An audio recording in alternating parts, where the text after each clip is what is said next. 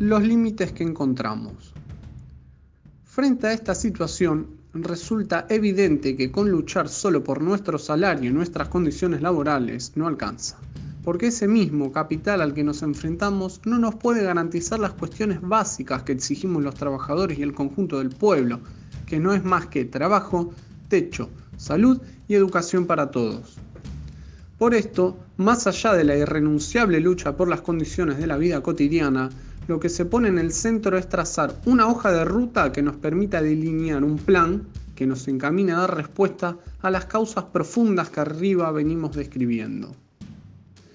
Si hemos analizado que bajo el dominio privado del capital, el desarrollo de las fuerzas productivas da como resultado intrínseco la concentración cada vez en menos manos de la riqueza socialmente producida y la expulsión masiva de trabajadores y de capitales no competitivos,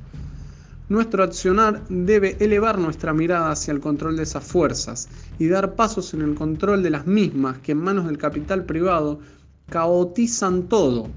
pero que solo sobre la base de planificación racional en manos de la clase trabajadora pueden garantizar el bienestar común para el conjunto de la humanidad.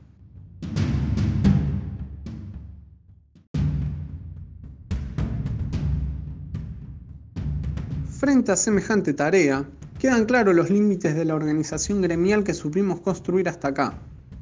Nacida centralmente durante el siglo XVIII para discutir y defender condiciones de trabajo y salarios, en aquel entonces bajo el dominio de la manufactura, nos enfrentábamos a patrones, dueños de empresas y hasta grupos económicos que eran representativos de tal o cual actividad específica. O a lo sumo se diversificaban en otras actividades pero no al interior de una misma rama. Hoy en día, el mercado mundial, que durante todo el siglo XX se unificó bajo la dirección de los monopolios y sus necesidades de reproducción, descomponiendo la fabricación de un mismo bien en un sinfín de procesos que conectan el trabajo y la cooperación de los obreros de las distintas partes del globo, pero que los desorganiza en tanto la unidad de los trabajadores que participan en la transformación de un mismo bien, desaloja mano de obra de aquí y de allá, sin distinción de color, idioma y profesión.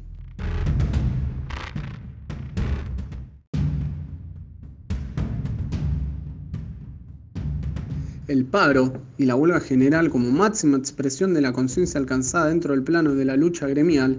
cumplió un objetivo fundamental para la lucha, ya que podía poner un freno o entorpecer el normal desenvolvimiento del ciclo del capital y con eso construir instancias de negociación frente al patrón.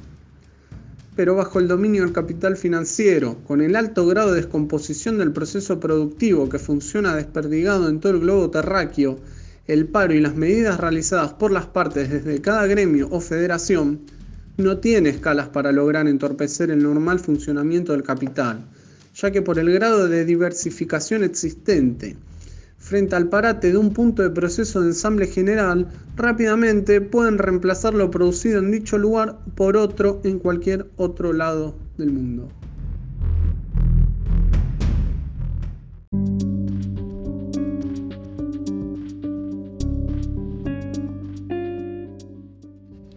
Nuestras organizaciones y la militancia gremial. En este sentido y con los grados crecientes de conciencia sobre los límites en los que estamos y de lo que no va más, lo que se nos plantea ya no es solo la acción en busca de sostener tal o cual empleo o tal o cual reivindicación gremial, sino que lo que brota por todos lados es la necesidad imperiosa de poder dar pasos en el conocimiento y el control de la totalidad del proceso productivo en que estamos inmersos. Conocer qué, cómo y cuánto se produce en cada establecimiento, en cada rama, cómo están distribuidos en cada barrio, en cada distrito, provincia y países. Cuáles son las empresas y cuáles son sus terminales globales, a qué grupos pertenecen, cómo están compuestos y cómo se concatenen en toda la cadena de valor entre las distintas ramas de producción con qué insumos se produce, cómo son los procesos de trabajo y con qué maquinaria se realizan los mismos. En fin, los trabajadores necesitamos entender profundamente los problemas planteados, para lo cual debemos apropiarnos del conjunto de conocimientos desarrollados hasta aquí por la humanidad, conocer cabalmente las distintas ciencias, para así poder dominar las leyes de la naturaleza más generales y también las leyes de la sociedad más específicas que rigen a los hombres y mujeres bajo el régimen de acumulación actual. Los trabajadores, junto al resto de los sectores de nuestro pueblo, estamos en perfectas condiciones para ello, porque somos los que las hacemos, los que las distribuimos, los que las comercializamos. Sabemos qué producimos y cómo lo hacemos, pero cada uno de nosotros tiene solo una partecita de dicha información. Nuestra unidad frente a estos grupos económicos deviene necesariamente de qué política nos damos para resolver este problema y ello arranca por poner en común la información de lo que hacemos y de cómo lo hacemos en nuestros lugares de trabajo y de allí derivar la discusión acerca de cómo vamos a hacer para controlar dicho proceso. En primer lugar, debemos tener pleno conocimiento de quiénes son esos grupos económicos y sus patas locales en nuestro país. El conocimiento y control que podamos ejercer sobre estos grandes capitales resulta central, porque como estamos viendo, frente al intento de implementar una política económica, social y cultural que atente contra sus intereses, estos responden como lo hicieron históricamente, con el estrangulamiento financiero y económico, el desabastecimiento, etc buscando el descontento y el caos social para que sea imposible gobernar en contra de sus intereses. Por lo tanto, es muy importante a su vez tener previsto qué hacer frente a cada medida que estos grupos intenten llevar adelante para defenderse, como lo hicieron en Bolivia y como siguen intentando en Venezuela con la denominada guerra económica, en donde a pesar de los repetidos fracasos siguen provocando la carestía de una inmensa mayoría de insumos básicos y empujan el desbande social con violencia en las calles. El carácter confiscatorio que el grado de concentración impone los fractura a ellos mismos, desnudando que las supuestas oposiciones no son más que minúsculos grupos que actúan en la defensa de los intereses mezquinos de unos pocos, junto a un selecto grupo de mercenarios jurídicos y mediáticos. Las maniobras de inteligencia ilegal que vienen saliendo a la luz que desarrolló la agencia de inteligencia macrista con Bullrich a la cabeza, bajo la estricta supervisión de la embajada y que hizo estallar la putrefacta mesa de conducción nacional del PRO, son solo una muestra de ello. Estos hechos son un adelanto de lo que vienen haciendo y de lo que van a hacer en cuanto nos pongamos firmes contra sus intereses, que no son más que el saqueo de nuestro pueblo y de nuestros recursos naturales. Nuevamente, resulta fundamental que sepamos qué estamos produciendo, cómo, con qué maquinaria y herramienta, con qué materias primas e insumos, a quién se le vende dicha producción, tanto en el mercado local como exterior, etc. Para ello es necesario superar los límites de la organización por actividad y rama, constituyendo mesas gremiales territoriales por las distintas regionales que nos permitan abordar el conjunto de las ramas y actividades. Cualquier medida que atente contra los intereses de los grupos de capital concentrado será respondida con el estrangulamiento financiero, porque controlan la banca tanto local como extranjera, así como con el desabastecimiento de los insumos y herramientas y maquinarias básicas para la producción. El grueso de estos elementos provienen del exterior, por lo tanto, es necesario tener previsto cómo será abastecida nuestra industria para que no se frene la misma por dicha vulnerabilidad, hasta tanto podamos ir desarrollando por nosotros mismos, en unidad con los pueblos de la región y del mundo, que luchan contra este mismo enemigo, la maquinaria y la tecnología que necesitamos. Lo propio con la comercialización. Debemos saber a quién le vendemos y quienes más necesitan de lo que producimos, estableciendo acuerdos estratégicos nuevamente con aquellos pueblos que estén en la misma situación. En tercer lugar, esas mismas mesas territoriales junto a las organizaciones sindicales, regionales o locales y a las organizaciones sociales y políticas populares que estén dispuestas a ello, debemos ir construyendo un plan de acción gremial inmediato frente a cualquier intento de suspensión o despido, haciéndonos presentes en el lugar del conflicto, ya no solo llevando nuestra solidaridad, sino participando activamente en el traslado inmediato de la problemática al conjunto de los vecinos y vecinas, para visibilizarlo rompiendo el cerco mediático imperante, elevando así cada lucha aislada a la lucha del conjunto, construyendo la fuerza necesaria para forzar el acuerdo con el empresario en cuestión, de modo de garantizar las fuentes de trabajo. No podemos permitir en ningún lugar y bajo ninguna circunstancia despidos y suspensiones. Por supuesto, ellos nos exigirá el conocimiento señalado en los puntos anteriores para poder dar soluciones viables, aunque sean transitorias, a este tipo de situaciones. Frente a la probable situación de ahogo financiero y de achicamiento del mercado sufrido fundamentalmente por el pequeño y mediano empresario. En cuarto lugar, desde estas mismas mesas de militancia gremial territorial, se podrá impulsar el control vecinal de los precios en los comercios de la zona, buscando acuerdos con el pequeño y mediano comercio, garantizándole la discusión con la población para sortear cualquier intento de boicot de las grandes cadenas de supermercados e impulsar la compra en los comercios pequeños y locales del propio barrio, de determinados productos básicos, previo acuerdo respecto de a qué precio se venderán allí los alimentos y garantizando así el abastecimiento de los productos esenciales.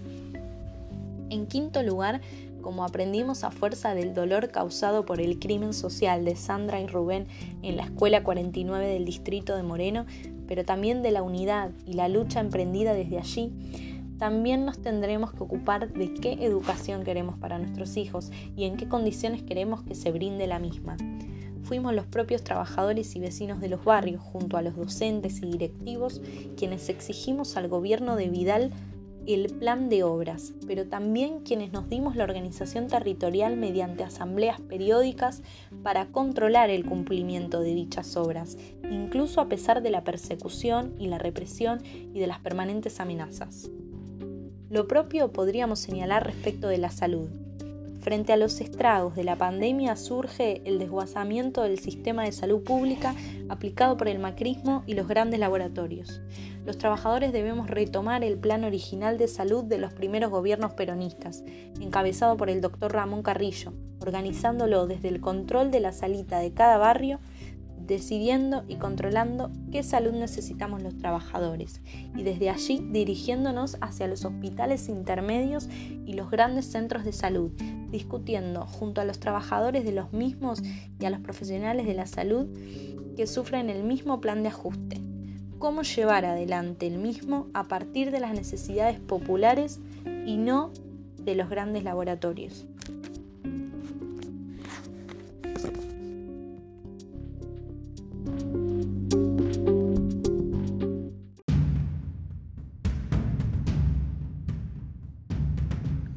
Asumir al enemigo histórico, construir nuestro presente. Yo elijo la historia. Cristina Fernández de Kirchner. Luego de las gestas heroicas del 17 de octubre, en donde el pueblo trabajador cimentó los pilares de una nueva Argentina, bajo la conducción de Juan Domingo Perón, se constituyó un gobierno absolutamente industrialista, que reivindicaba con sus acciones de gobierno la línea de Mayo de Moreno, Belgrano y Castelli, de la independencia sanmartiniana de la Patria Grande y la soberanía de Juan Manuel de Rosas. Un gobierno obrero y popular, institucionalizando un estado de cosas que negaba y se oponía al estado impuesto por la oligarquía a partir de 1853, luego de la derrota de Caseros. Ahora bien, la experiencia indica que a pesar de todo lo realizado por nuestro pueblo y en especial por nuestra clase trabajadora, esa experiencia no alcanzó. Diez años de gobierno terminaron con un golpe oligárquico militar, bombardeado y fusilamiento mediante. Esto reinició el ciclo de gobiernos pro-oligárquicos e imperiales que destruyeron todas las conquistas que parecían haberse alcanzado para siempre. La derrota nos permitió, nos permitió sacar conclusiones. Tomamos conciencia de que con la sola idea de redistribuir una parte de la renta no alcanzó. A la larga no se puede si no se modifican las bases estructurales del mecanismo de dominación, ya que a pesar de todos los posibles avances, los problemas del pueblo, el hambre y la miseria vuelven a brotar de la mano de la derrota de nuestras fuerzas.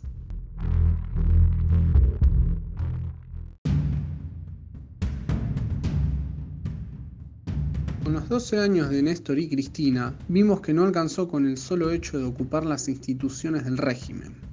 que, si bien estando en ellas se había avanzado en la legalización de una cantidad de demandas elementales del pueblo, todavía no se había llegado a poner en cuestión los fundamentos más profundos del poder de la oligarquía y del capital financiero.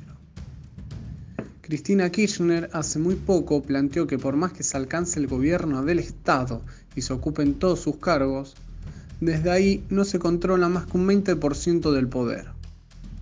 Porque cuando se quiere avanzar en transformaciones profundas, que revoquen intereses del poder económico concentrado para conquistar nuevos niveles de justicia social, este poder, el poder fáctico, el poder económico concentrado, impide y bloquea ese avance.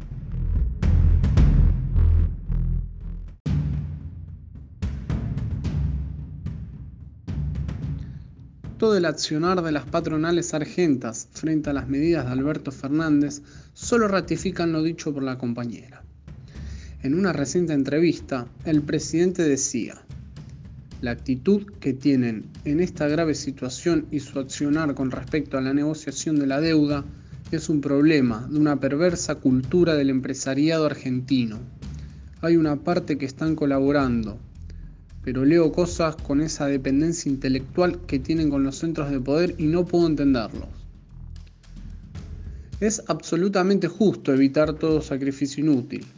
Por eso es tan importante el papel consciente y la preparación férrea de los hombres y mujeres con esclarecimiento de las posibilidades efectivas que tiene nuestro país y nuestra América dependiente de liberarse del dominio estructural del enemigo.